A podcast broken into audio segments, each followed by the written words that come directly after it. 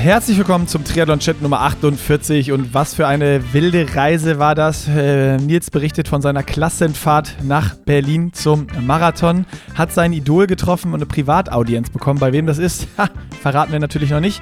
Äh, hört ihr im Podcast, aber er war hellauf begeistert. Am Anfang reden wir über mein Desaster auf dem Fahrrad und äh, ja, was, was man vielleicht dagegen tun könnte. Und am Ende ging es natürlich auch noch mal kurz nach Pontevedra zu der WM der Kurzdistanz sozusagen. Also Genau. die eigentliche WM war ja in Hamburg, aber das war jetzt ja auch nochmal wieder so eine WM. Die große WM. WM-Finale. WM-Finale. Elite. Elite Junioren. Elite. Also da war wirklich, da war richtig was los. Die haben gerockt. Du hast gesagt, es war ein wilder Ritt, hat viel Spaß gemacht wieder mal. Erste Late Night Edition, wir haben im Dunkeln aufgenommen. Ja, das ist, wir, wir sind auch so ein bisschen wie in so eine Late-Night-Show reingestartet. Ein bisschen, ja, komme ich mir auch Ja, vor. gut, jetzt könnte man so einen. Drink aufmachen und dann langsam so rein. Also, macht euch euer Erdinger alkoholfrei auf und Attacke. Nee, man macht den AG1-Drink auf. Oh ja, Ah, klar. gutes Stichwort, Deswegen? bevor wir in die Gutes Episode Stichwort. starten. Schnell rein in die Werbung.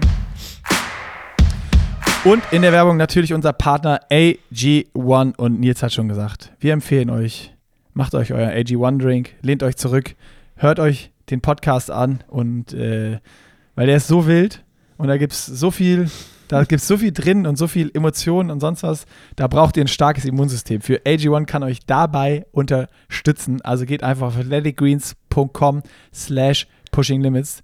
Da findet ihr alle Infos, was das Zauberpulver alles so kann, ähm, wobei es euch unterstützen kann. Und äh, es gibt wie immer 90 Tage Geld-Zurück-Garantie. Ihr könnt es einfach für euch testen, ob es was für euch ist. Und ich habe Nils endlich wieder Travel Packs bestellt, weil der hatte in Berlin schon wieder keine dabei und hatte nach der Party, von der auch im Podcast berichtet, natürlich wieder einen Hangover.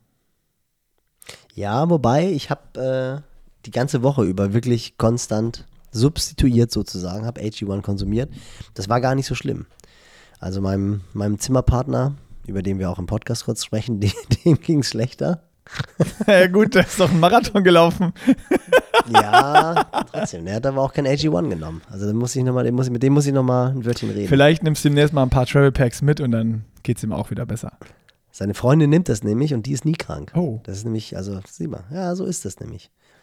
Aber er, weiß ich nicht genau. Ich muss ihn nochmal bekehren. Naja, wenn das äh, kein Grund ist, also das ist doch ein äh, super Vergleich, den du hier gerade äh, geschlossen hast. AG1 unterstützt euch, euer Immunsystem intakt zu halten. Also checkt's aus, athleticgreens.com slash pushing limits und damit geht's hier jetzt los mit dem Podcast. Da sind wir mittendrin in der Nummer 48 und Nicky Boy, es ist eine Late Night Edition. Das Hallo. erste Mal seit Monaten, dass wir im Dunkeln aufnehmen.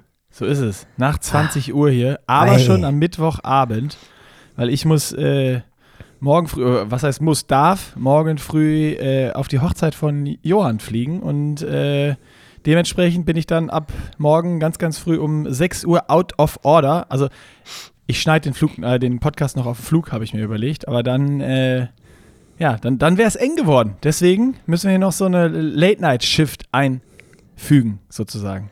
Du hast sogar schon ein bisschen Ärger von deinen beiden Frauen bekommen, die natürlich auch aufgeregt sind. Erster Flug, ist ja So immer ist was es. Besonderes. Müssen noch packen, sind, sind spät dran. Genau, und als ich dir die WhatsApp geschrieben habe, als wir koordiniert haben, wann es losgeht, und ich geschrieben habe, lass uns mal so versuchen, 20.30 Uhr, 21 Uhr, weil dann halt auch bei mir der Kleine im Bett ist, kam von dir die, kam von dir die Antwort, das ist doch schon lange Schlafenszeit. also das, das Rock'n'Roll-Leben ist vorbei. ah, es ist sag vorbei jetzt. Ich, sag, mal, ich sag's dir, wie es ist. Aber ich hatte dann auch gedacht, ja, es wird ja wieder besser. Und dann sagst du, Junge, bis, der eingeschult, bis sie eingeschult wird, nicht. Gewöhn dich an die neue Schlafenszeit. 20 20.30 Uhr, 21 Uhr. Naja, Ja. gut. Spätestens, wenn es losgeht mit dem Vorlesen und du dann immer schon die Blätter dreimal vor oder die Seiten dreimal vorlesen und, musst, und du, du, du, du, schon vorher einpennst oder beim, Genau. beim Vorlesen. Oder du den Ellbogen in die, in die Seite kriegst, weil du eingeschlafen bist. Papi, jetzt Kannst lies mal weiter vor. Kannst du das nicht einfach so, so einen Trick machen? Einfach einmal einsprechen und dann auf, auf iPhone einfach wieder als so, wie so ein Podcast abspielen? Ja, nee, der ist schon, dafür ist er Checkt zu smart. Dafür Ja. ist er zu smart. Ja, ja, Gott sei Dank. Mist. Also, ich glaube, da muss das Kind aber auch schon ein bisschen einfältig sein, bis das auffällt. Und um die, um die quasi das Schwert in der Wunde noch ein bisschen rumzudrehen, du hast nicht bei einer Stunde 30 Ausfahrt tatsächlich einen Hungerast bekommen. Oh Gott, doch. Ey, also es ist jetzt auch so, ich, ich bin dann irgendwie späten Nachmittag los und habe auch vorher nichts mehr gegessen, weil ich dachte, ja gut, Mittagessen. Also es war jetzt auch nicht irgendwie 17 Uhr, sondern keine Ahnung, ich bin dann 15.30 15.30 bin ich los und um 12.30 Uhr, 13 Uhr Mittag gegessen. Und das ist ja normal so überhaupt kein Problem. Und so unsere alte Standardrunde gefahren. Ich hatte ja schon mal als Joke gesagt, Johann und ich haben ja so eine neue Standardrunde, die ist jetzt nur noch eine Stunde, weil wir beide älter und unfit werden. Ähm, aber eine Stunde Radfahren, ich hatte dann mal wieder irgendwie das Wetter war so geil. Ich habe gesagt, ja, nee, komm, heute mindestens die Standardrunde, die alte, die ist so 1,45 aktuell so 1,55. Also die wird, auch, die wird immer länger. Ich weiß auch nicht, ob die Kilometer mehr werden oder der Wind war stärker oder so. Ich weiß es auch nicht genau. Ähm, auf jeden Fall bin ich dann so eine Viertelstunde vor zu Hause. das ist ja dieses Gefühl, dass wenn du sonst, wenn du wirklich hart Intervalle ballerst oder lang und so, du einfach merkst, wie die Speicher so richtig leer gehen. Und dann dachte ich so, ja, okay, aber komm, Viertelstunde, dann geil, zu Hause gab es nämlich Kuchen und so, der stand schon bereit. Und dann hatte ich schon diesen Kuchen im Kopf. Und irgendwann habe ich immer mehr gemerkt, dass ich nur noch an diesen Kuchen gedacht habe, den ich schon vorher geholt hatte, der zu Hause im Kühlschrank stand. Und äh, ich habe dann so, also die letzten fünf Minuten war es schon auf jeden Fall so ein Hungerast. Noch nicht so, so, so richtig krass, dass du, ich hatte das halt einmal beim Laufen, wo ich wirklich dachte, kann ich hier irgendwie anhalten und die Blätter von den Bäumen essen oder so. Also das war dann so richtig, aber so, wo du so leicht dizzy wirst schon und wirklich nur noch ans Essen denkst und irgendwie auch so, so ein ganz kribbeliges Gefühl schon im Körper hast. Und dann dachte ich, bin ich angekommen und gedacht, ey, das, ich muss jetzt eine kurze Insta-Story machen. Das kann nicht wahr sein. Und das war auch der Punkt bei mir, wo ich wirklich, also das war ja vor, wann war das? Am Sonntag. Am Sonntag war das. Äh, und seit Montagmorgen habe ich permanent so irgendwie so einen leichten Hintergedanken im Kopf, dass ich ich habe ja diesen Do-it-yourself-Plan angefangen, das hat am Anfang gut funktioniert, dann hat sich das auch alles schön wieder so ausgeschlichen, wie es so ist. Ich brauche halt irgendein scheiß Ziel, wo ich irgendwie mal wieder was hinarbeiten kann und dann muss ich so mir irgendeinen Plan aus dem Club aussuchen, der, keine Ahnung, so, so Alltags, also sind die ja alle eigentlich so alltagstauglich ist, dass man so, keine Ahnung, zehn Stunden die Woche trainiert oder so. Ja, oh, zehn Stunden ist aber jetzt auch nicht gerade. Ich bin, ja, Jungpa du, ich bin Jungpapa ja, und busy, also. Ja, warte, jetzt ist gerade mein, mein, ich habe mein, mein Kopfhörerkabel rausgerissen, so jetzt habe ich nicht mehr verstanden, aber äh, äh, wenn da jetzt zehn Stunden steht oder zwölf Stunden steht, dann, dann fallen drei Sachen aus und so, dass ich mindestens auf meine sechs bis acht Stunden Sport in der Woche komme. So, ja, das stimmt, das stimmt. Und es ist ja auch mal nicht schlimm, wenn man dann mal die Zeit hat und das organisiert kriegt und dann auch mal, also ich habe mir überlegt, wenn ich so 10, wieder, 10, bis, wieder ganz 10, 10, bis, 10 bis 12 Stunden und, und irgendein Ziel, wo ich wirklich darauf hintrainiere und wo ich sage, das muss auch, das, das darf nicht ein 10-Kilometer-Lauf sein, der egal ist oder so, mm -mm. sondern so ein Ziel, wo ich auch so ein bisschen wirklich weiß, ich muss eine gewisse Fitness haben, damit ich, damit das nicht so ein richtiger Reinfall und Pain wird, überhaupt ins Ziel zu kommen. So. Also irgendwie so, keine Ahnung so eine Mitteldistanz oder sowas. Oder so ein S-Grade oder keine Ahnung. Irgendwie sowas, was auch so ein bisschen herausfordernd schon ist. Oder ein Marathon laufen, keine Ahnung. Irgendwie ich sowas. Wollte, ich wollte gerade sagen, Johann hat es ja eigentlich vorgemacht. Ja, der hat es gut gemacht. Schon, fand Sub, schon Sub 3 Marathon. Aber er ist halt auch, das war auch krass zu sehen, der ist halt dann auch wieder äh, 100 Kilometer gelaufen vorher die Woche. Ehrlich? Ja, der ist bis zu 100 Kilometer gelaufen. Der ist dann am Anfang also, so ein bisschen also, und ähm, dann, den hat dann wieder richtig Ehrgeiz gepackt. Körperlich angesehen hat man ihm das aber nicht. Ja, also ist, aber der hat schon wieder richtig abgenommen. Der hatte schon wieder richtig abgenommen. Das war gut für ihn. Also das war, das war krass zu sehen bei ihm, er so ein bisschen, oh scheiße, jetzt habe ich mich da reinquatschen lassen, so nach dem Motto. Jetzt muss ich ein bisschen was machen. Da waren wir mal ein bisschen laufen und ähm, haben uns einmal verabredet. Und dann kam er hier hingelaufen und meinte, boah, fuck, ich war spät. Ich bin jetzt hier die vier Kilometer im Vierer Schnitt hingerannt. Da ich so, oh. Hä? Und dann sind wir so ein Achter gelaufen und dann ist er wieder zu mir und meint, jetzt versuche ich die vier nach Hause auch nochmal Vierer Schnitt zu laufen. Und dann hat er mir geschrieben, ey geil, hat funktioniert, den letzten sogar 3,30. Und dann habe ich ihm geschrieben, Alter, wenn du hier 8 Kilometer in einem 15 Kilometer Lauf mit am Anfang und am Ende vierer Schnitt laufen kannst, dann muss schon eine Sub 3 drin sein. So, und das hat ihn, glaube ich, getriggert. Und ab diesem Zeitpunkt, ab, dieser Trainingssession, wo er gemerkt hat, ah, da ist noch was im Tank, hat er wieder Intervalle gemacht, ist wirklich Long Runs und hat dann äh, äh, kontinuierlich aufgebaut und in, in, in der Peak-Woche einmal 100 Kilometer gemacht. Ach krass. Aber ja. über wie viele Wochen hat er das gemacht? Weil das wirkt ja, ja irgendwie ich weiß so nicht gefühlt, genau, es waren dann schon vier, ja so vier, fünf Wochen waren das dann. Fünf, ja, das vier, ist, fünf das oder ist, sechs Wochen. Ja, das ist fast, es ist einfach faszinierend, wenn du es einmal drin gehabt hast. Also das hatte ich jetzt ja auch, von uns sind ja auch einige Berlin gelaufen. Und wer mich wirklich krass überrascht hat, war Fips, der ja auch, Beispiel, genau wie du. Der ist halt im Dezember Papa geworden und hatte ja ein extrem hohes Niveau zu dem Zeitpunkt. Hat ja gerade Hawaii gemacht. Und der ist ja 2019 nach Nizza. Er ist halt absoluter Fan vom Berlin-Marathon und ist 2019 nach Nizza die 2,39 gelaufen. Das war so seine Bestzeit und das war echt auch ein Brett. Das war richtig krass, wie er das gemacht hat. Da waren, glaube ich, zwischen Nizza und Berlin drei Wochen. Wir haben so zwei lange Läufe gemacht. Aber der Punkt ist ja, dass die Geschwindigkeit, sage ich eigentlich immer wieder, die du im Ironman über die Halbdistanz laufen kannst, ist so eine reelle Marathon-Solo-Zeit. So, und was ihm halt gefehlt haben, waren natürlich so ein bisschen die Langläufe, weil du läufst keine 34 Kilometer, wenn du in der Vorbereitung bist, auf eine 70-3-Distanz. Da haben wir dann, glaube ich, noch zwei gemacht und dann ist er wirklich diesen 2,39er Marathon gerannt, der für ihn halt einfach so krass war, dass er diese 2,40er Barriere durchbrochen hat. Dann kam Corona, dann hat er halt letztes Jahr Hawaii gemacht. Ich würde sagen, er hatte nicht mehr diese Laufform, die er 2019 hatte, aber so das Gesamtpaket war ganz gut. Und ist dann im Dezember Papa geworden und hat dann halt äh, gesagt, okay, Berlin, deutsche Polizeimeisterschaften, er ist halt bei der Polizei und hat aber irgendwie die Kurve überhaupt nicht bekommen. Und dann hat er so, glaube ich, wirklich drei oder vier Wochen. Ich wollte eigentlich jetzt nochmal genauer hingucken. Ich habe vorgestern mal so kurz rüber geschaut. Da hat er dann so Wochen, wo er mal 50, 60 Kilometer gelaufen ist. Und ich glaube, er hatte eine Woche, wo er auch tatsächlich mal 75 gerannt ist.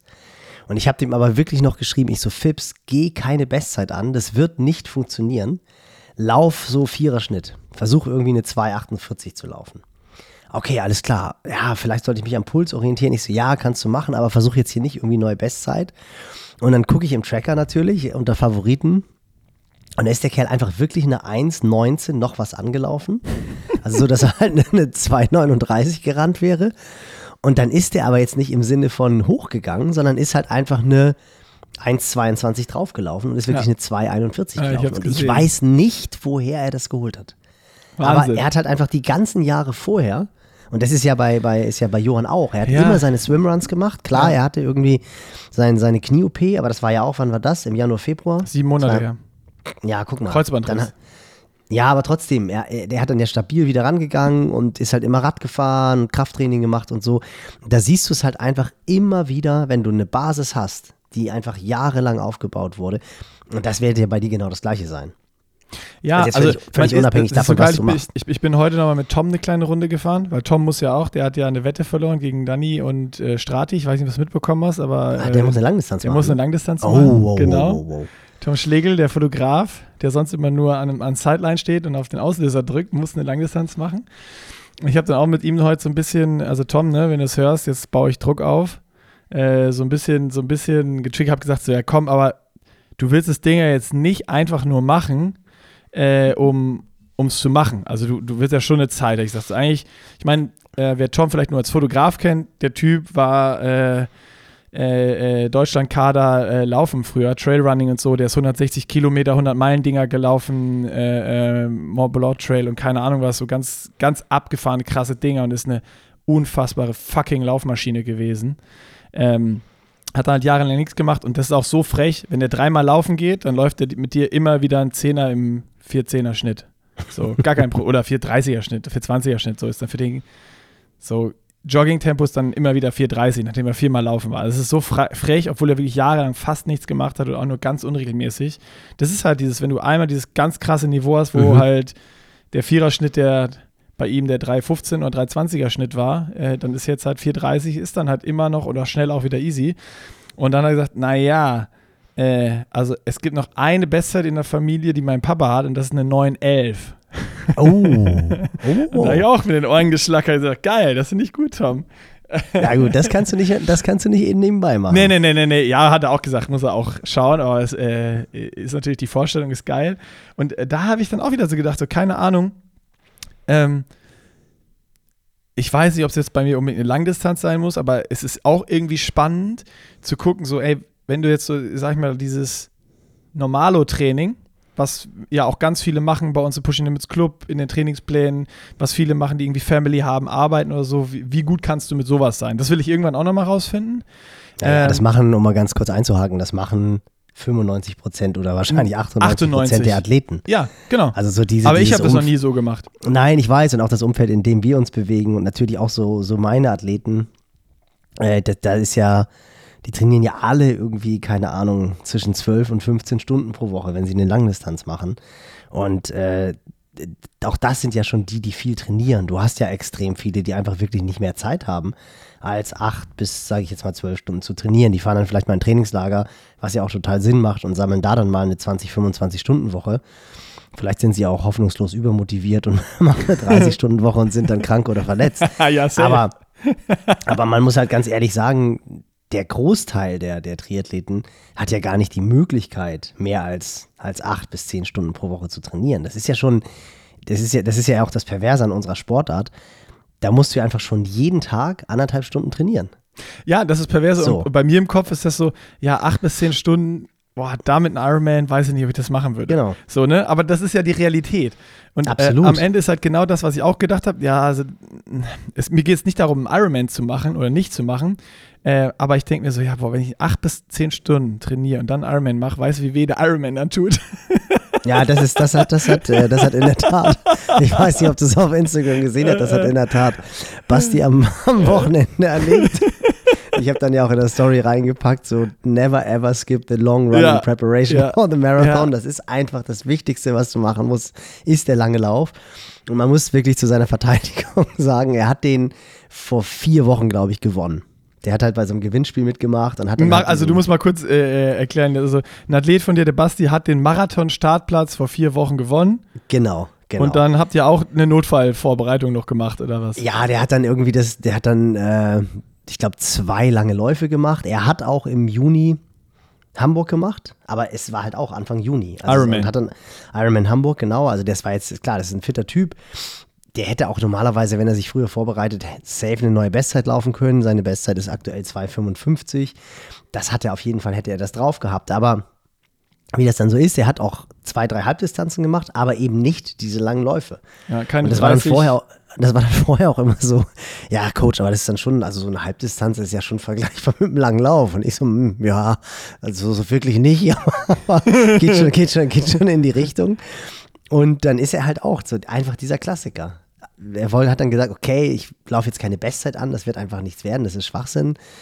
Ähm, hat dann auch schon ein paar Körner verschossen, weil er hat 15 Minuten vorm Start und jeder, der schon mal in Berlin war, das ist halt echt krass beeindruckend. Also da werde ich auch gleich noch ein bisschen was zu erzählen, weil ich bin den ja selber mal gelaufen. Das war so eine, so eine Jugendwette 1996. Da bin ich eine 2,46 gerannt damals. Das war mein erster Marathon. Und äh, die letzten Jahre war ich halt nicht da. Und wir müssen echt nochmal darauf eingehen, was das für ein Event ist, auch im Vergleich zu Veranstaltungen irgendwie wie Rot oder Hawaii oder so. Aber das war schon wirklich krass beeindruckend in dieser Riesenstadt. Überall, wo du warst, ob das jetzt in Restaurants warst, ob das in Cafés warst, überall hatten sie halt alle diese Akkreditierung am Handgelenk und gefühlt ist einfach jeder, den du getroffen hast, diesen Berlin-Marathon gelaufen. Und Kommen wir gleich 99 noch zu, würde ich sagen. Kommen wir bleib, gleich bleib zu. bei der Story und dann muss ich meine ja auch noch zu Ende bringen. das ist ganz schön also wild du, hier. Du merkst hier, du merkst, du merkst hier deine Story. Ähm, Basti ist halt im Startblock B und diese Startblöcke, die sind halt einfach unfassbar, weil jeder Startblock er hat so viel Starter wie wahrscheinlich äh, zwei Ironman zusammen. Ja, Und 15 Minuten vor dem Start guckt das so an sich runter und denkt, hm, die haben ja alle einen Chip am Fuß. Wieso habe ich, keinen?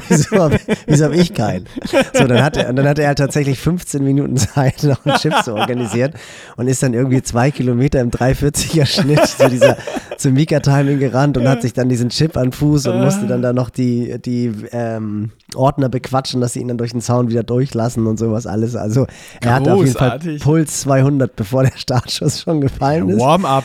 Warm-up. Warm-up, genau. Er war definitiv äh, Puls hoch, Adrenalin aufgewärmt, hoch. alles. Optimal. Aber natürlich auch schon, ja, auch schon ein bisschen Adrenalin verschossen, würde ich sagen. um die lange Geschichte kurz zu machen, er ist halt schon so auf unter drei Stunden angelaufen und ist dann auch so mit diesem drei Stunden Luftballon gelaufen, den Pacern. Und er meint nachher, es ging halt einfach nicht mehr. Und halt klassisch ab 28. Das ist ja dann wieder so diese klassische Zeit, was du halt auch in der 73-Vorbereitung, also ich bin großer Fan von Longruns, da lasse ich die Athleten halt auch mal so eine Stunde 45 laufen, Stunde 50, aber halt nicht länger. So, und nach genau dieser Zeit fing es dann halt bei ihm an, richtig, richtig schwer zu werden. Und dann ging halt nichts mehr. Und dann hat er halt auch wieder so diesen Unterschied realisiert. Er hat dann auch zu wenig Gels mitgenommen. Man muss auch sagen, wir haben uns das Zimmer geteilt und so richtig fokussiert sind wir an die Sache nicht rangegangen. Es war eigentlich eher wie so ein, so ein Spaßwochenende und das ist natürlich fies, Schön. wenn, wenn der eine davon dann Marathon laufen muss. Auf jeden Fall war er dann halt ohne Gels und hat halt realisiert, dass es halt beim Stadtmarathon, und das finde ich halt auch ein bisschen hart, einfach tatsächlich nur Wasser und Bananen gibt. Da merkt man dann auch wieder, wie. Nee, aber die haben doch auch da äh, Morten gehabt an der Strecke.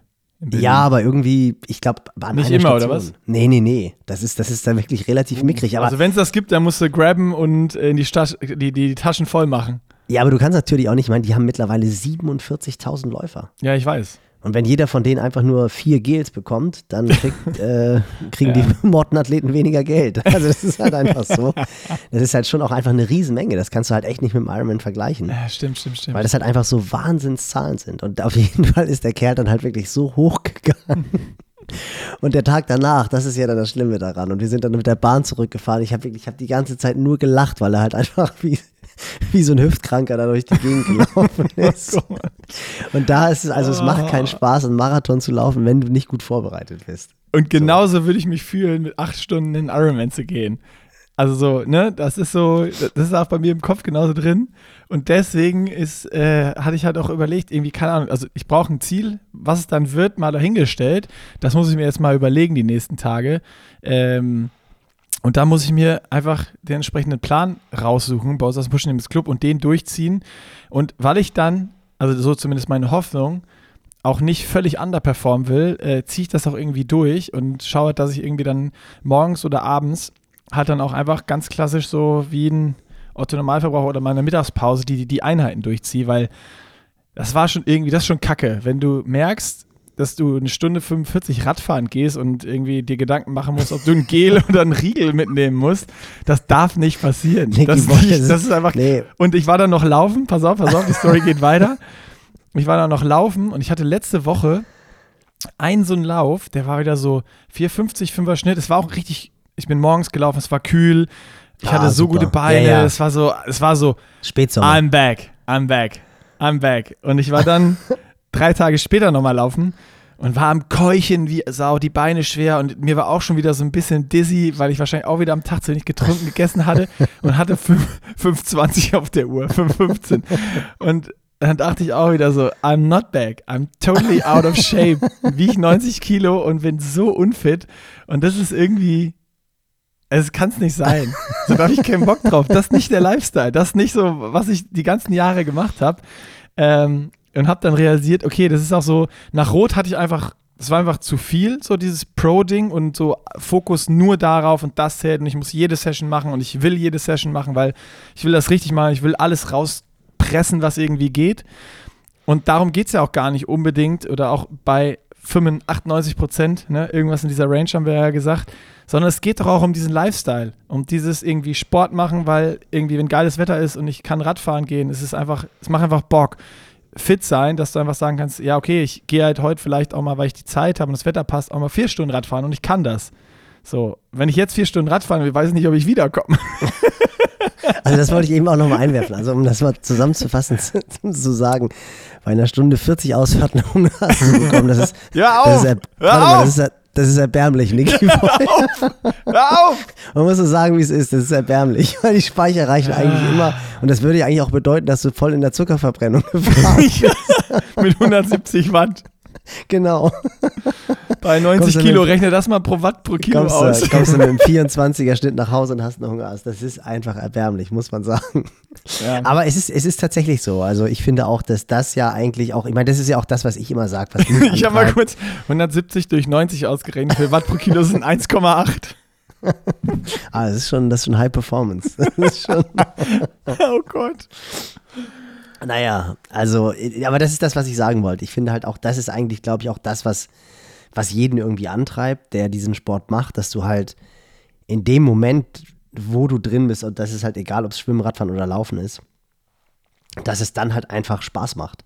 So, und das Problem ist halt tatsächlich einfach, je höher dein Niveau ist, desto schwieriger ist es, desto herausfordernder ist es, das zu halten. Ich hatte heute auch gerade einen Athletencall mit einem Athleten, der schon für Kona nächstes Jahr qualifiziert ist der ist in Frankfurt eine Stunde vier geschwommen und ist immer so zwei bis dreimal pro Woche geschwommen und ist jetzt die letzten Wochen und Monate nur einmal pro Woche geschwommen. Und natürlich fühlst du dich dann im Wasser jedes Mal wieder schlecht. Wenn du halt einfach nur einmal pro Woche ins Wasser gehst, fehlt dir halt komplett dieses Wassergefühl. Wenn du halt zwei bis dreimal Ja. pro Woche ins Wasser gehst, springst du jedes Mal wieder ins Wasser und hast noch so dieses, diesen leichten Touch auf den Fingern. Und dann fühlst du dich halt besser. Und genauso ist es natürlich auch beim Laufen. Beim Laufen ist halt echt einfach noch so dieses Riesenproblem, wenn dann halt das Gewicht dazu kommt.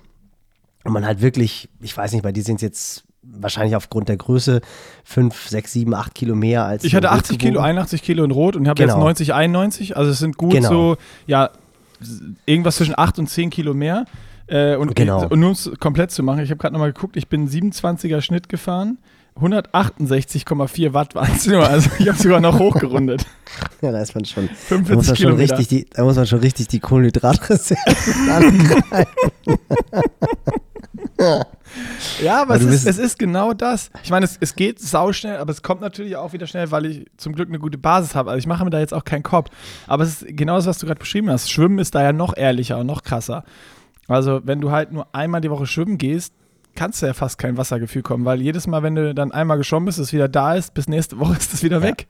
Ja, ja. Und vor allem, wenn du es halt nicht wie du mit der Muttermilch aufgenommen hast. Also Ja. das ist ja auch immer so dieses Riesending, wenn du es erst als Erwachsener gelernt hast und dann wirklich mal so für, so wie ich, jetzt- so wie ich jetzt zwei Jahre lang keinen Meter geschwommen bist, dann fühlt sich das nicht gut an, wenn du ins Becken springst und dann hast du vielleicht aufgrund der Körperkonstitution eine bessere Wasserlage als früher.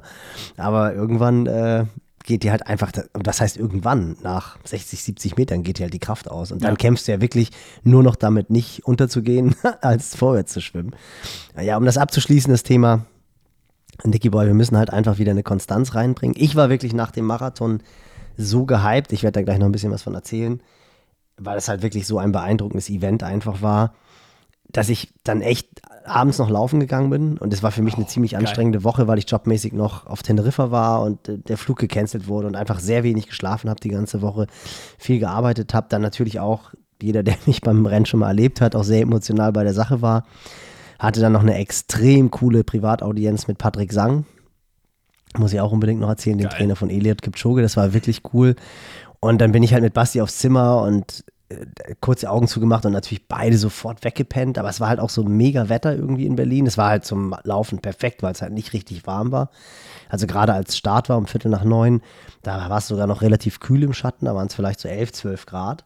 Und das ist natürlich für die Läufer perfekt. Und es war dann auch bewölkt und erst gegen Mittag ist es dann aufgerissen. Und nachmittags war es dann halt richtig, richtig schön. Und Basti und ich haben erstmal anderthalb Stunden lang gepennt, bis zum geht nicht mehr. Dann habe ich ein bisschen gearbeitet und dann ich so, oh Basti, ich hätte echt eigentlich noch Bock zu laufen. Er so, ja, mach doch. Und das war dann irgendwie so um 18 Uhr, habe ich dann die Laufschuhe geschnürt. Fiel mir auch relativ schwer, aber ich hatte irgendwie Bock und dann bin ich halt so losgerannt. Und das Beeindruckende an Berlin ist ja tatsächlich, dass du gerade wenn du irgendwie Berlin-Mitte bist, alle 500 Meter hast du ja irgendwie einen Palast oder irgendwie einen Bundestag oder whatever. Ähm, unfassbar. Also diese Stadt, ich bin kein großer Fan, weil die ist mir wirklich zu groß. Ja, Das geht mir einfach auch so. Eine so. riesengroße Stadt. Und da kommt mir Hamburg immer wie so ein Dorf vor. Klar, ist auch doppelt so groß von der Einwohnerzahl her, aber ist natürlich auf der anderen Seite irgendwie eine coole Metropole. Aber wenn du so an der Spree lang läufst und dann so diese Atmosphäre, gerade dann halt auch so diese, diese Golden Hour, bevor die Sonne untergeht, das hat schon richtig Bock gebracht. Und da habe ich halt auch gedacht, boah, irgendwie wäre das schon cool, nochmal hier so, so diesen Berlin-Marathon zu laufen, weil was halt wirklich der Fakt ist, und das ist schon losgegangen, als wir am Samstag angekommen sind und dann kommst du da zu diesem Tempelhof, wo ja die Startunterlagenausgabe ist und das ist ja schon Brutal voll, ne? Voll, mega voll, krass beeindruckende Atmosphäre, das Wetter hat natürlich auch gepasst. Und dann, wie gesagt, jeder in der Stadt hat dieses blaue Bändchen am Handgelenk und dann sprichst du im Restaurant den einen an, ja, ich komme aus USA und wollte hier unbedingt mal laufen, ich komme aus Florida und nach der pa am Abend bei der Party, das war auch cool, stand dann so eine Gruppe Spanier vor uns. Die Siegerehrung, die sind ja so in so einem alten Kino und äh, da war dann so eine Gruppe Spanier, die waren richtig gut drauf. Und dann haben wir irgendwie erzählt und gequatscht, ich da mit meinem Straßenspanisch und haben sie gefragt, woher ich halt komme. Ich so, ja, Hamburgo. Und die so, ah, coole Stadt. Und ich so, ja, ist echt schön. Aber wenn ich das hier mit Berlin vergleiche, das ist so eine riesengroße Stadt. Und dann fing die halt voll an zu lachen. Und man ja, Mexi meinen die so, das ist doch nicht groß. Und ich so, hä, wieso, wo kommt ihr denn her? Und dann kamen die halt aus Mexico City. Waren das keine, Spa waren das keine Spanier, sondern Mexikaner. Ja. Ich so, ja gut, okay, wenn man aus Mexico City kommt, dann ist Berlin vielleicht dann doch nicht, doch nicht so groß. Naja, und dann halt dieser Start Ähm, es war natürlich brutal, dadurch auch, dass, dass Eliot Kipchoge da war und ich hatte ja, dadurch, dass ich Tabea betreut habe, eine Akkreditierung und durfte in diesen Elite-Startbereich rein. Und dann bin ich halt morgens mit Basti hin und habe dann gefragt, wo denn die Elite-Läufer sich einlaufen.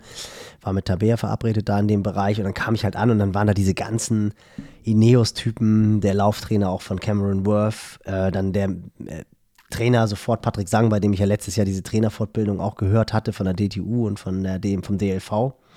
Der war dann auch da, dann kam Eliot da raus, da schon mit irgendwie so einer Entourage von 5, 6, 7. Das waren wahrscheinlich dann seine Pacer und die anderen Läufer. Und das ist halt schon, wenn dann so ein Typ dir gegenübersteht, das ist schon beeindruckend, weil der hat dann irgendwie gefühlt vermutlich nochmal eine andere Aura als jetzt irgendwie ein, ein Frodo oder so. Wobei bei Frodo ist man wahrscheinlich genauso äh, drauf, wenn man ihn noch nie vorher gesehen hat. Und das ist wahrscheinlich so dieser Punkt, das kennt man. Man war irgendwie schon mal im mhm. Warm-up-Bereich von Rot und da habe ich dann auch so an die Momente gedacht, als ich da mit Nils stand und alle um uns herum waren. Das ist schon auch ganz, ganz besonders und ich glaube auch, wenn man das nicht kennt, ist es wahrscheinlich ähnlich beeindruckend. Man muss ja auch mal sehen, ganz kurz, äh, sorry, dass ich dich da unterbreche, aber diese Momente, die du jetzt beschreibst, das ist ja auch was, du hast davon schon einige erlebt und ich genauso durch irgendwelche äh, Foto-Video-Jobs oder so, wo man dann auch manchmal in diesen Bereich kommt. Und das ist ja wirklich was ganz Besonderes, wo auch, wo wir wieder bei den 98 Prozent sind, der Leute mhm, nie im Leben hinkommen werden. Klar. Und diese Stimmung oder das da mitzuleben oder so eine Aura von wem, was du jetzt sprichst, das ist schon so was, da kriege ich jetzt Gänsehaut, wenn ich drüber rede. Ja, voll. Das ist so, voll. wenn dann diese Musik ist und diese, diese großen Rennen und du bist dann so nah dran und siehst, wie die sich einlaufen, die sich warm machen, äh, wie die sich in Rot da nochmal irgendwie den, den Neo anziehen oder nochmal an den Baum setzen oder an den, den Bauzaun, mhm. der da steht, nochmal ja. in sich gehen, unfassbarer Fokus, den du dir ansehen kannst, die Athleten und wenn du das mal irgendwie sehen kannst, durch den Zaun gucken kannst und da ein paar Blicke drauf aschen kannst, also das ist schon, für mich ist das was super Besonderes und ja, was total absolut, geil ist, wo ich, total. wenn ich jetzt darüber rede oder so, da immer das wieder erlebe, auch immer noch mal merke, so fuck, das ist eigentlich geiler für mich als die Finishline oder als das Rennen oder so dann, sondern das ist so diese Pre-Start-Nerves und diese Angespanntheit, die in der Luft liegt und das ist, das ist Wahnsinn, ja. Und unser zweiter Partner, wie schon die letzten zwei Wochen, unsere Freunde aus Kopenhagen von Say Sky. Und äh, nach der letzten Episode, wo wir die Pace Pants empfohlen haben, hat Nils direkt nach zwei Tagen äh, eine Nachricht bekommen, dass die ersten Größen ausverkauft sind. Also wir müssen. Nein, nicht die ersten Größen, die waren restlos ausverkauft. Nee, es gibt noch welche. Ja? ja das, da okay, dann waren, das, dann waren das irgendwie S, SM und weiß ich nicht genau. Also auf jeden Fall SM war ausverkauft. Ah ja, SM ist ausverkauft. Ja, du hast recht. Aber in grün ja. gibt es die auch noch. Und in Blau, ja, nee, in Blau ist nur noch S da. Schwarz ist alles weg. Ja, okay, es wird eng. Es gibt noch Flower Paste Pants, aber die ist sehr speziell. Oh, die, ja, die gibt es aber im Angebot für 79 Euro und eine Camo Paste Pants. Aber die sind, also die sind beide für Muting. Die Flower Paste Pants ist äh, das gleiche Design, mit dem ich den Halbmarathon gelaufen bin. Also, ich wollte gerade sagen, das ist ja eher so dein, dein Style. Aber bei so einer langen Hose, da, oh, ah, das ist eher so Hamburg, Hamburg Kiez. Ja, da musst du, also wenn du damit durch Weißt du, wen, die, weißt, wen wir die kaufen? Über den reden wir auch in der Episode. Fips. Für Fips wäre die was. Für Fips wäre die super. Fips, Fips wäre die absolut perfekte. Ja, das wäre richtig gut. unser Style, unser Style. -Part. Ja, das ist gut. Aber ich habe ein, ähm, ein neues Ding. Ich habe ja letztes Mal schon vom Winterrunning wieder gesprochen und ich habe so ein neues Piece entdeckt, was ich mir jetzt nämlich bestellt habe. Den Pace ja? Anorak. Das ist oh. so eine Laufjacke, ne? Aber auf so stylisch gemacht, in so einem geilen Senfgelb gibt es die mit vorne, vorne so einer, so einer, ja, wie nennt man das? Äh, Känguru-Tasche, nenne ich es jetzt einfach mhm. mal drauf. Sieht richtig stylisch aus und das ist so ein Ding, ich habe alle Laufjacken von Stay Sky, auch so ein Lifehack, packe ich mir immer ein, so im Sommer, wenn ich nicht weiß, ob es kälter wird oder wenn ich mit dem Fahrrad nochmal irgendwo zurückfahre oder sowas und es vielleicht doch nochmal die Temperatur ein bisschen droppt, weil es ja auch immer so geile Windjacken sind und die kannst du so klein zusammenfalten und die sehen so stylisch auch, dass du die auch als Streetwear tragen kannst. Und der Pace Anorak wird bei mir, weil die anderen sind langsam wirklich oll, die sind teilweise sieben, acht Jahre alt. Äh, ja, die halten, das ist das ja, Krasse daran. aber meine sind jetzt wirklich durch. Also okay. wirklich durch, durch, weil ich die richtig runtergerockt habe. Zwei Stück habe ich. Ähm, und einer wird jetzt dieser Pace Anorak, wird die jetzt setzen. Und Senfgelb, ich habe mir nämlich die Hose in der Farbe bestellt, sieht richtig gut aus, muss ich sagen. Also ich weiß nicht, wie es ist, wenn nachher im Winter blass ist, aber jetzt im Sommer sieht es einfach mit braun gebrannten Es Beinen gibt auch noch ein aus. geiles Grau. Wer, wer selbstgelb, wem das zu viel ist. Ne? Also Ja, da gibt es ja auch cool. immer die Auswahl. Also das unsere Empfehlung heute. Und wenn der Podcast rauskommt, da kann ich jetzt leider noch nicht drauf zugreifen, aber dann kommt noch ein neuer Job. Also es kommen noch komplett neue Sachen. Das heißt, am Freitag mal auf die Seite zu gehen, saysky.de, wird sich auf jeden Fall lohnen. Und unser Code, großes P, großes L, 15, ist natürlich immer noch aktiv und ihr bekommt damit 15% Rabatt. Also saysky.de, checkt's aus und sichert euch die beste Laufklamotte, die es so da draußen gibt. Zumindest unsere Meinung.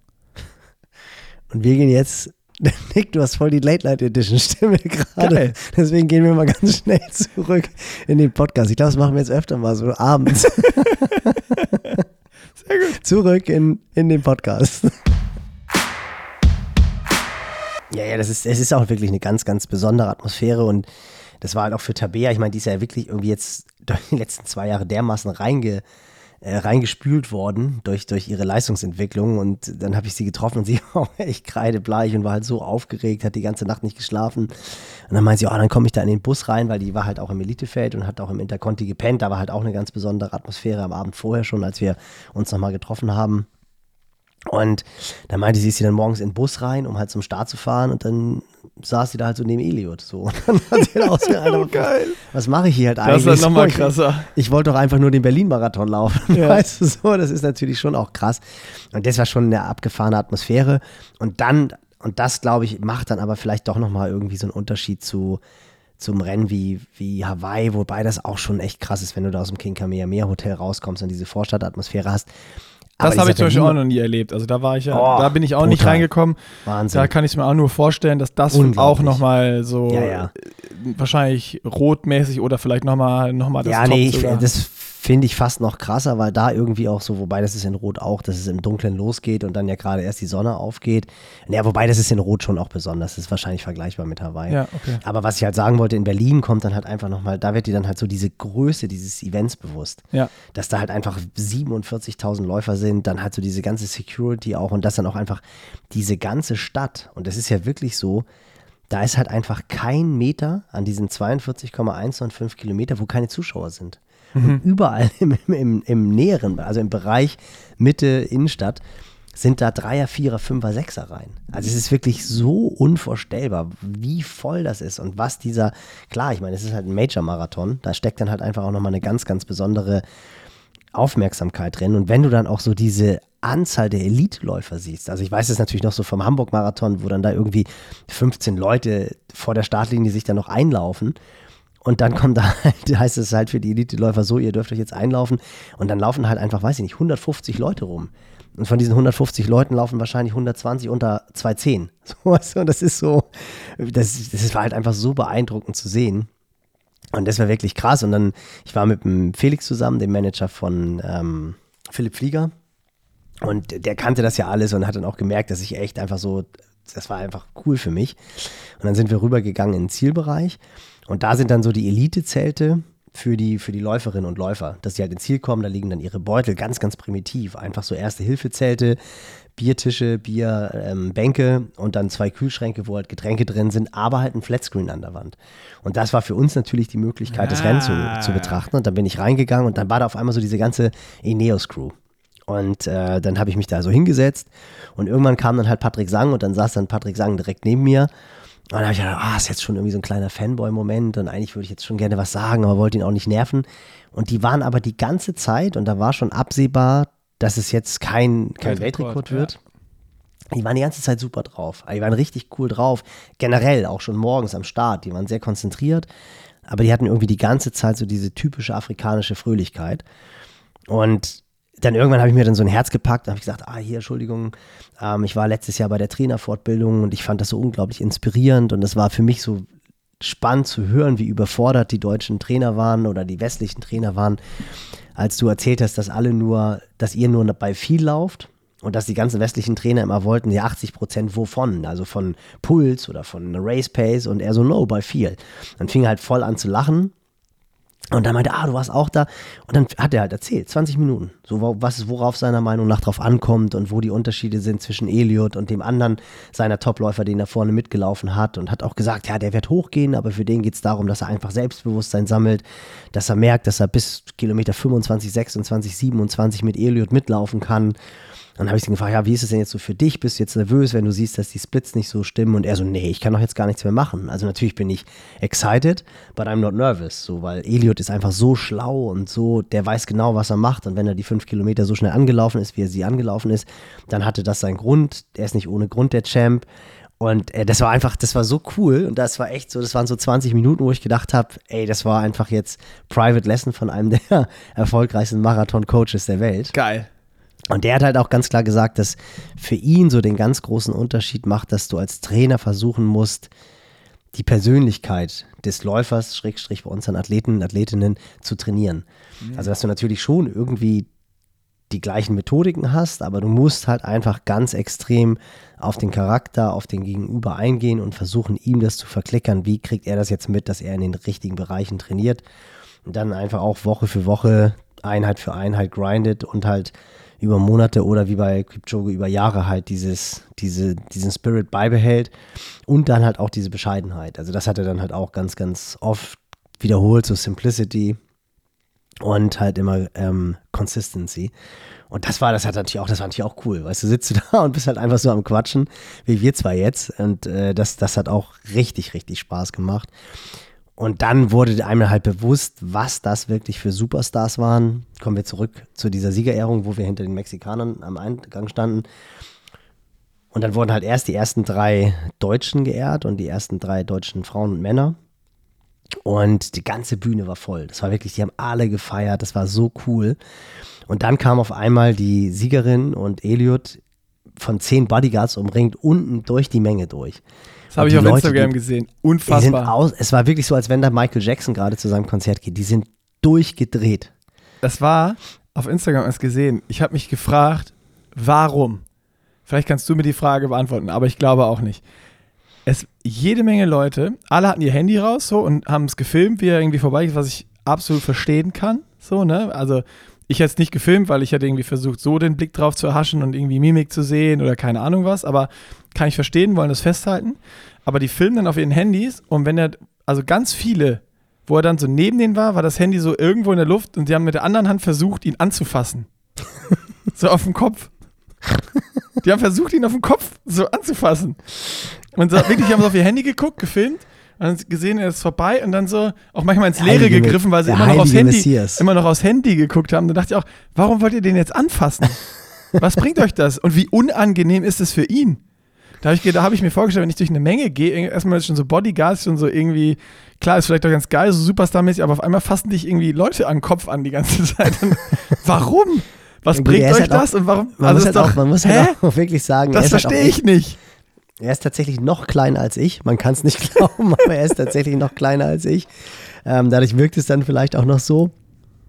Aber was krass ist, und das trifft halt so seine Bescheidenheit, und das hat mich echt nachhaltig beeindruckt, obwohl ich da auch schon zwei, drei Gin Tonics getrunken hatte zu dem Zeitpunkt.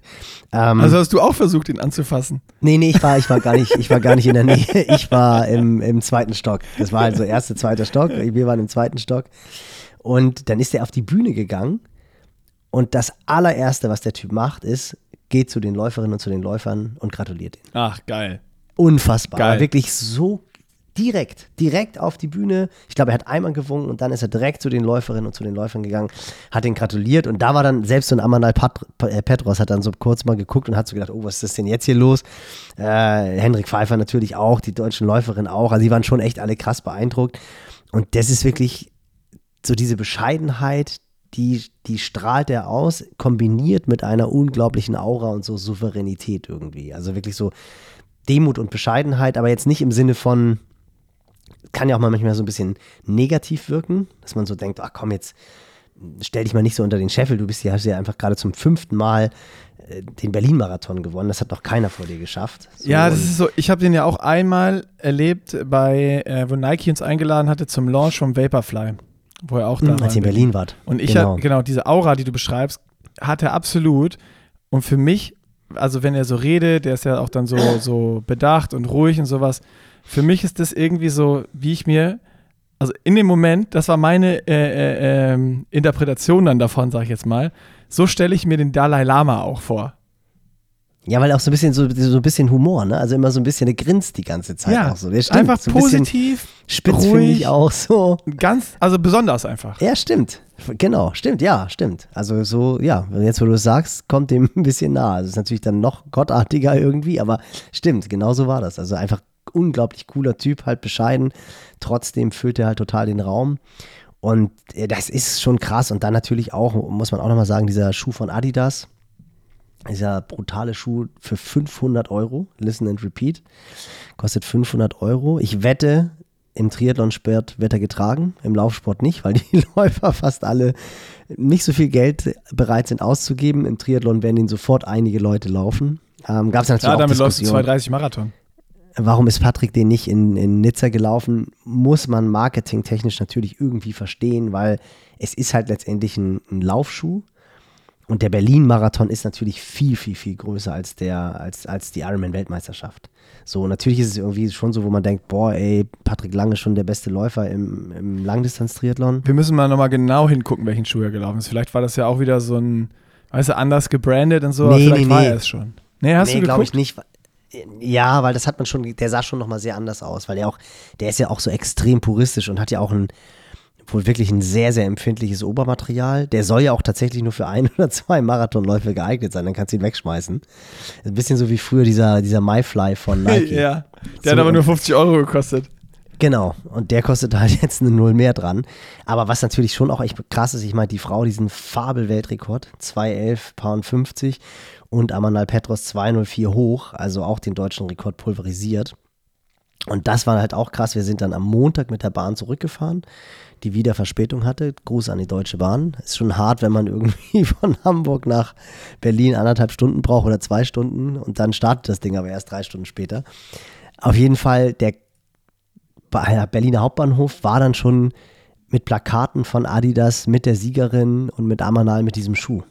Also irgendwie keine 24 Stunden nach Zieleinlauf war da halt schon der Hauptbahnhof mehr oder weniger voll. Krass.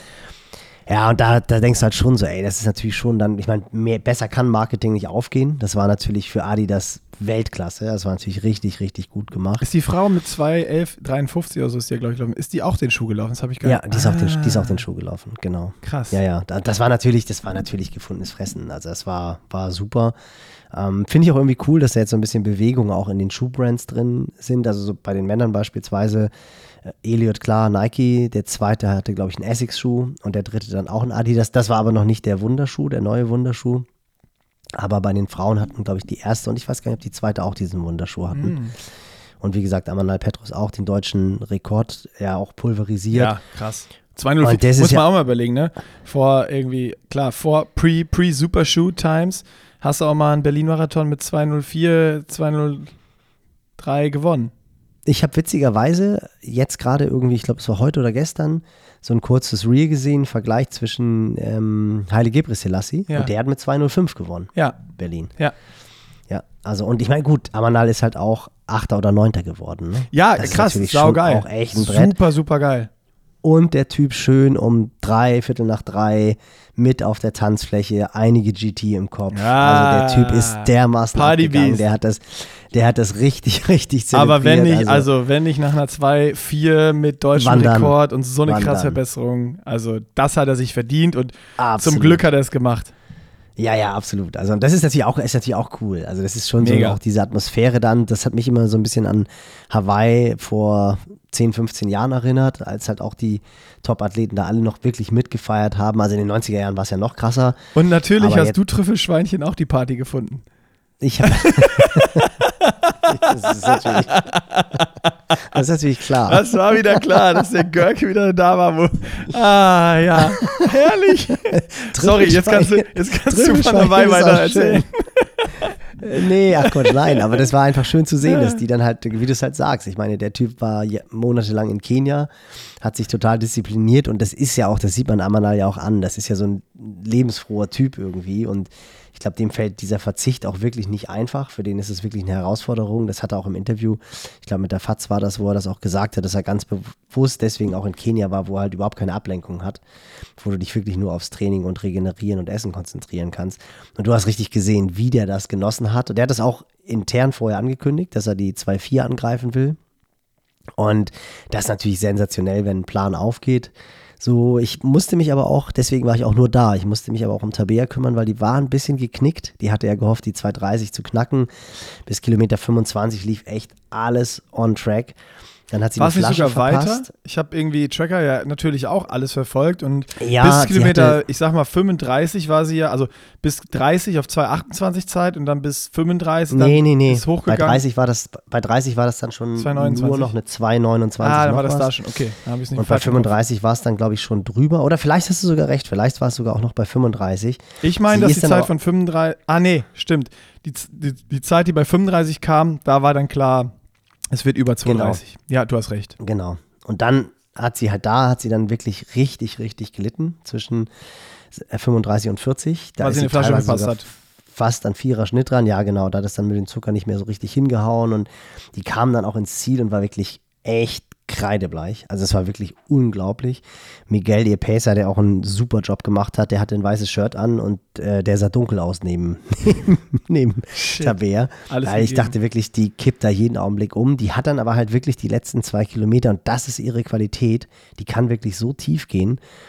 Die ist dann ja zumindest noch PB gelaufen und auch um 20 Sekunden. Ich meine, es ist ja auch in den Bereichen echt nicht selbstverständlich. Klar ist Berlin natürlich eine deutlich schnellere Strecke als Hamburg. Aber ja, gut. Aber trotz- ne, das, Das, genau, wenn du halt, und halt auch wenn du hops gehst, ne? Wenn du halt hops gehst, Wenn du eine Flasche nicht dann- hast, also ich meine, das ist, das ist halt dann- einfach in den Bereichen, A, die, die, die Bestzeit zu laufen ist krass, aber auch, wenn du dann einmal die Flasche nicht hast und nicht deine geplante Carb-Versorgung so passt und du umdisponieren musst, ähm, dann wird es halt natürlich mit so einer krassen Bestzeit, das wäre ja dann eine Minute, was war es, eine Minute 40 oder so schneller gewesen? Minute ja noch mehr, sie 30? hatte 2,31,50 und sie war halt auf Kurs. Also 1,50 1,50 schneller in den Bereichen ist schon, ist schon ein Wort halt, ne? Ja, ja, voll, voll. Also und ich glaube auch, ich, also ich war mir 100% sicher, dass sie eine 2,28, also irgendwas zwischen 2,28 und 2,29 drauf hatte.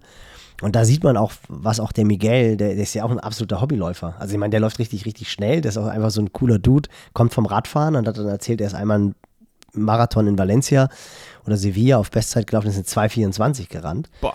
Aber, aber das ist jetzt halt auch schon wieder ein paar Jahre her. Und der hatte echt die Hosen voll vorher, dass er, dass er mit Tabea überhaupt bis zum Ende laufen kann. Und ich so, ey Miguel, mach dir da überhaupt keine Gedanken.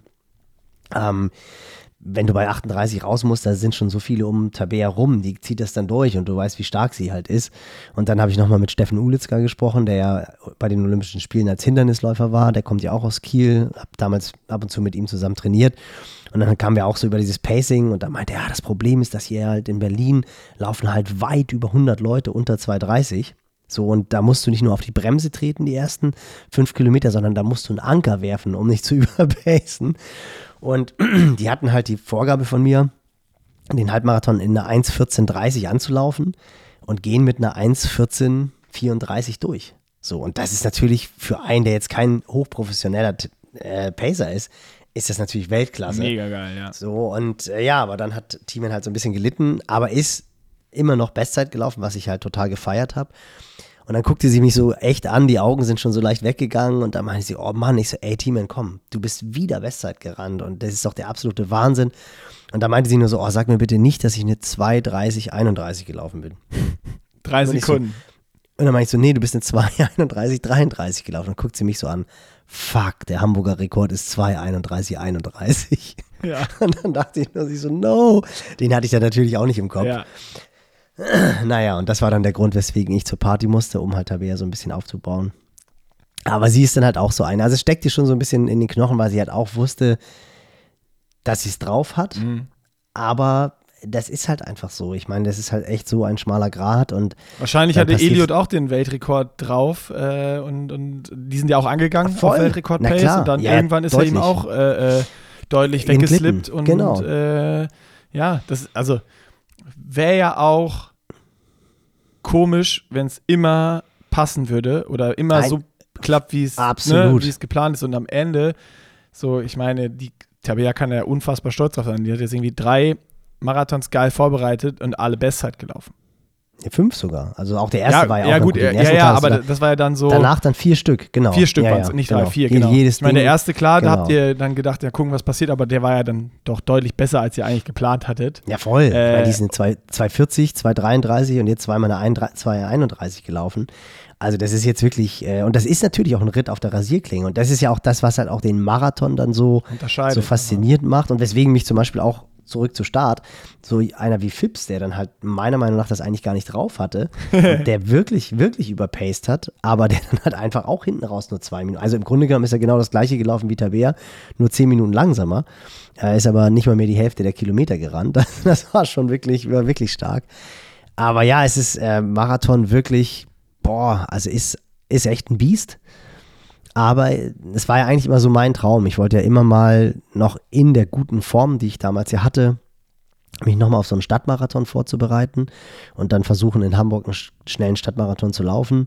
Hat nicht geklappt aus diversen Gründen und ich meine, dieses Jahr hatte ich das dann ja auch vor, ist mich auch so ein bisschen reingeredet und da hat, hätte ich auch Bock drauf gehabt und dann hoff- hoffnungslos gescheitert. War ähnlich erbärmlich wie dein Hochgehen bei einer 50 Kilometer Ausfahrt. Das Obwohl, haben wir ja jetzt mehr. gemeinsam. Waren, waren ja nur 44. Ah, genau. 45. Ähm, aber ich kann halt deine Faszination, ja, das kann ich so dermaßen nachvollziehen, weil das halt einfach, dieser Sport, der ist schon einfach echt toll. Diese Emotionen, dass irgendwie Fleiß belohnt wird, dass du trotzdem, ja, trotzdem kannst du das Ganze nicht planen. Es ist halt einfach nicht planbar. Ja, und das ist ja nur Race Day, über das wir jetzt gesprochen haben, so, ne? Diese Sachen, das ist ja dann so der irgendwie.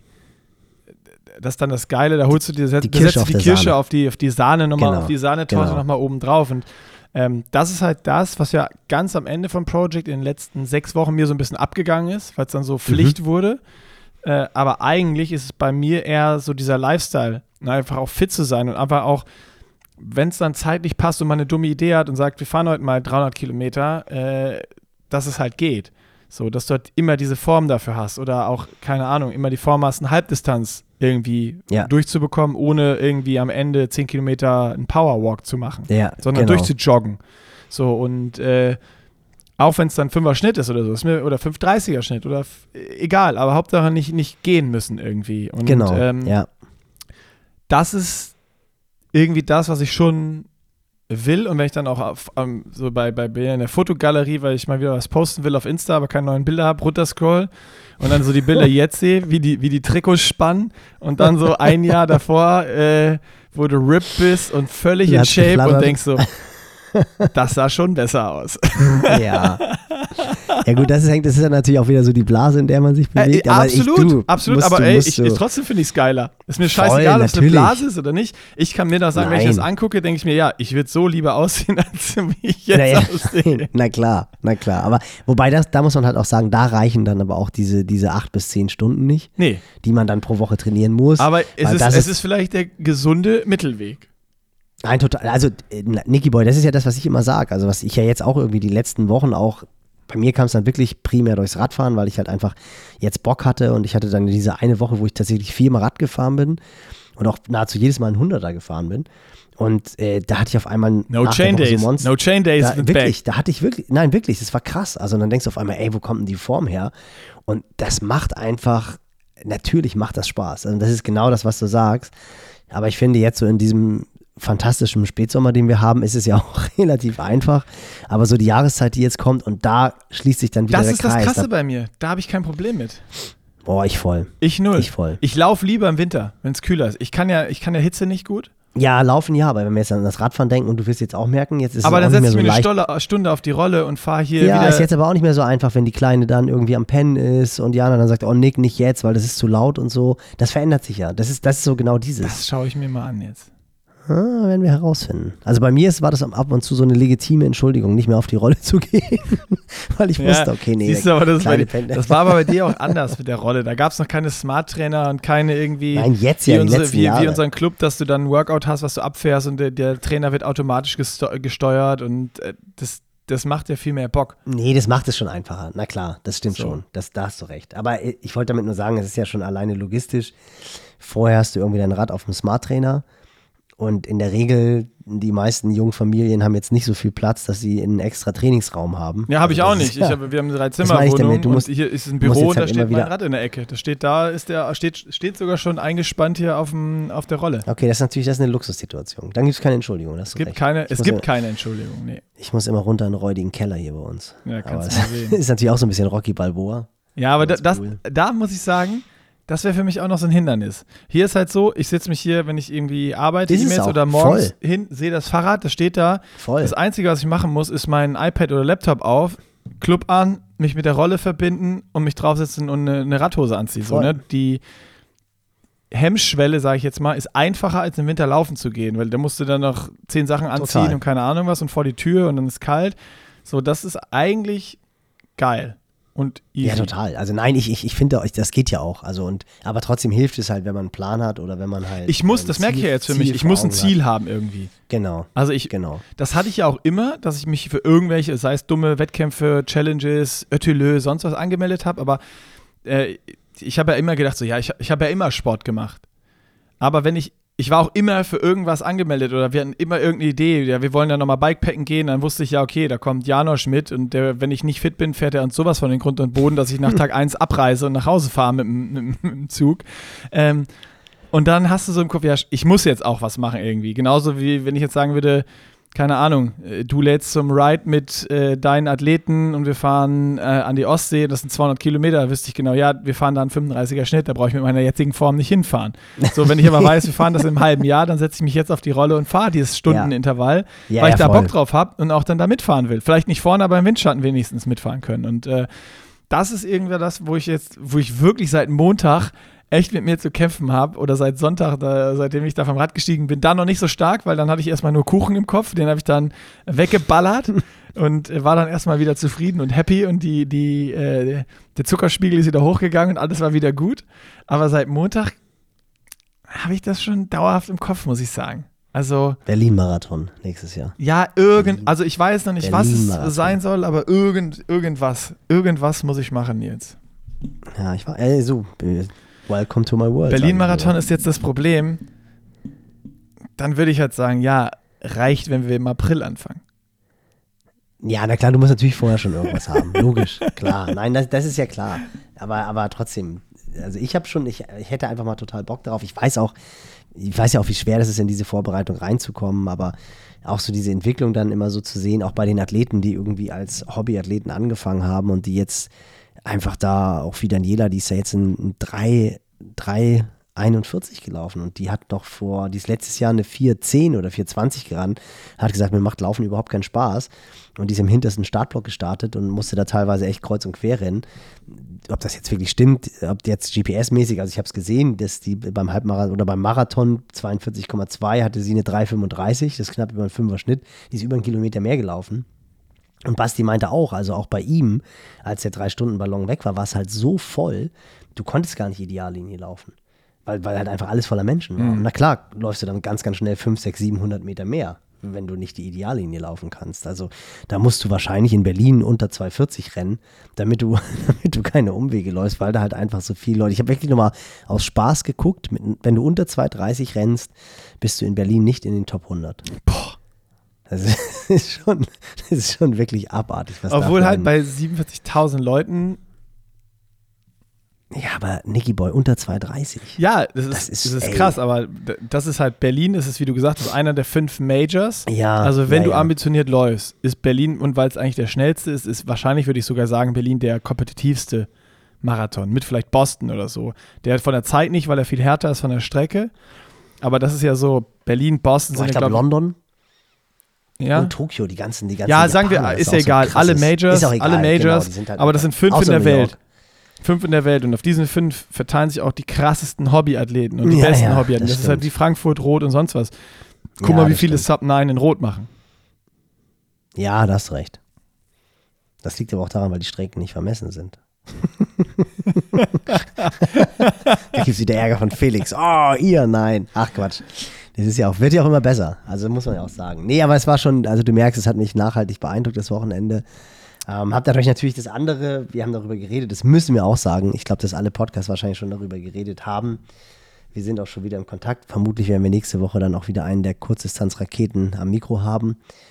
Aber wir haben es ja schon immer gesagt, was die Kurzdistanz für eine Fahrt aufgenommen hat und was war das für ein Knall aus Pontevedra. Pontevedra, aus, ja. Aus Spanien. Unfassbar. Also ich fange mal an. Hometown von Javier Gomez übrigens. Ah, das wusste ich nicht. Deputación Pontevedra. Also Martin Genau. Schulz, Paraweltmeister. Ja. Simon Henseleit, U23-Weltmeister. Platz 2 für Tim Hellwig und Lasse Lürs Ticket für Paris 24 mit, Mit, mit Platz 4, ne? Platz 4. Äh, 4 oder Genau. 5? Äh, jetzt hast du Ah, mich auf den kalten Fuß erwischt. 4 oder 5. Aber warte mal, die Dann- Franzosen waren 1, 2, 3, 4, 5 müsste er gewesen sein. Ah, okay, Fünf müsste er gewesen sein. Ich habe das Rennen nämlich live gesehen und wie Tim Hellwig das gemacht hat, nochmal Kudos, ist so geil. Also er, irgendwann waren da fünf zusammen, die drei Franzosen, Beger, Konix und äh, wer war es noch? Noch einer? Ich, ich, ich war nicht. Tim sagen. und Lasse Lürs. Und ähm, die waren noch zu fünf zusammen, also drei Franzosen, zwei Deutsche. Lasse war schon immer äh, ganz hinten an der Gruppe und hat wirklich hart, hart gefeitet, dass er da, dass er da dran bleibt. Und ähm, ich weiß nicht, ob ähm, Tim halt das noch im Kopf hatte mit Paris, wo die Franzosen auch schon dieses krasse Sprint-Finish hatten und da unfassbar Mhm. gesprintet sind. Auf jeden Fall hat er dann so anderthalb oder eins vor Ziel das Herz in die Hand genommen und hat so geil attackiert und hat auch eine kleine Lücke gerissen. So, Ah, aber nur so drei Meter. Ja. Äh, und ist ab da einfach alles von vorne nicht mehr zurückgeguckt und ist Vollgas Ah, gelaufen, hat es einfach versucht, hat sein Herz in die Hand genommen. Also, wer kann, nochmal Replay gucken, so geil. Voll attackiert und wirklich auf der Ziellinie, es ist dann nochmal gesprintet wie Sau und wirklich, der Konix hat ihn erst auf den letzten 10, 15 Metern abgefangen. So, also so saß, es war dann von vorne, vielleicht waren es auch 20 Meter oder so, aber es war so close, dass es gewonnen hat. Und äh, ich habe schon gesagt, wo die zusammen waren, ich dachte, boah, ey, einer, die, also wenn Tim was schaffen will, muss er attackieren, weil gegen die drei Franzosen dann Sprint, Ja, das ja, wird wahrscheinlich nichts. Und dann wirklich keine 30 Sekunden später geht er los und ich, ich, ich saß so vom, vom Handy, hatte so auf dem Handy das Ding an, hab geschrien. Ähm, das war so geil, das zu sehen. Und relativ ähnlich, also erstmal gehen wir noch, Selina Klamt, U23-Weltmeisterin. Also Weltmeisterin, geht's mal weiter, genau. U23, alles abgeräumt, Para abgeräumt, geiles Männerrennen. Und dann bei den Frauen Lisa Tertsch vierte und das Rennen hatte ich auch mir auf dem Handy so nebenbei angeguckt. Und ähm, Lisa war erst zurück und war, keine Ahnung, Platz 9, Platz 8, Platz 9, wo ich eingeschaltet hat beim Laufen. Und dann hieß es so, ja, Lisa Tertsch jetzt in die Top 8 gelaufen, aber sie hat noch eine 15 Sekunden Zeitstrafe. So, und dann dachte ich so, oh, fuck, ey, jetzt achte, die hätte das Ticket für Paris, wie bitter ist das? Und dann hat die den Lauf wahrscheinlich ihres Lebens gemacht. Die ist durchs ganze Feld nach vorne geballert und hat sogar noch die Bougron eingeholt, hat sich die noch einkassiert, ist dann in die, also auf Platz 3 vorgelaufen, von 9 oder 10 oder keine Ahnung was. Ähm, zumindest zum Zeitpunkt, wo ich angemacht habe, kann sein, dass sie noch weiter zurück war, das weiß ich nicht genau, aber wirklich durchs Feld, die ist geflügt. Das, da waren echt schon richtige Gaps, die ist so schnell gerannt.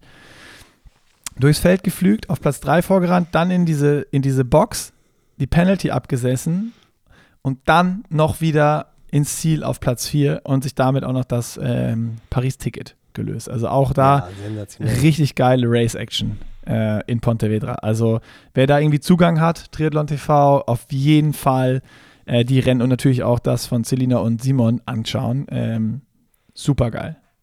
Ja, schon krass. Ich meine, wir haben es echt so die letzten Wochen und Monate oft erzählt, wie geballt die Power der DTU gerade ist. Und jetzt wirklich äh, Frauenmannschaft komplett. Laura, Nina und Lisa und bei den Männern Tim und Lasse qualifiziert. Das ist schon wirklich ein Brett und ich glaube, den dritten Platz hätten die Männer ja rein theoretisch auch noch. Also wer weiß, ob da vielleicht dann ja im nächsten Jahr bis Paris dann doch noch einer kommt.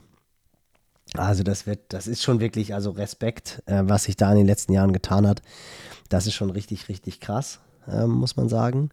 Und drüben Ironman 73, Mika Not ist back. Mika Kurz Notesberg, entschlossen Augusta in den Rübergeflogen USA. nach Augusta, genau, hat das Duell zwischen Laundry und äh, Lionel Sanders ein bisschen verhagelt.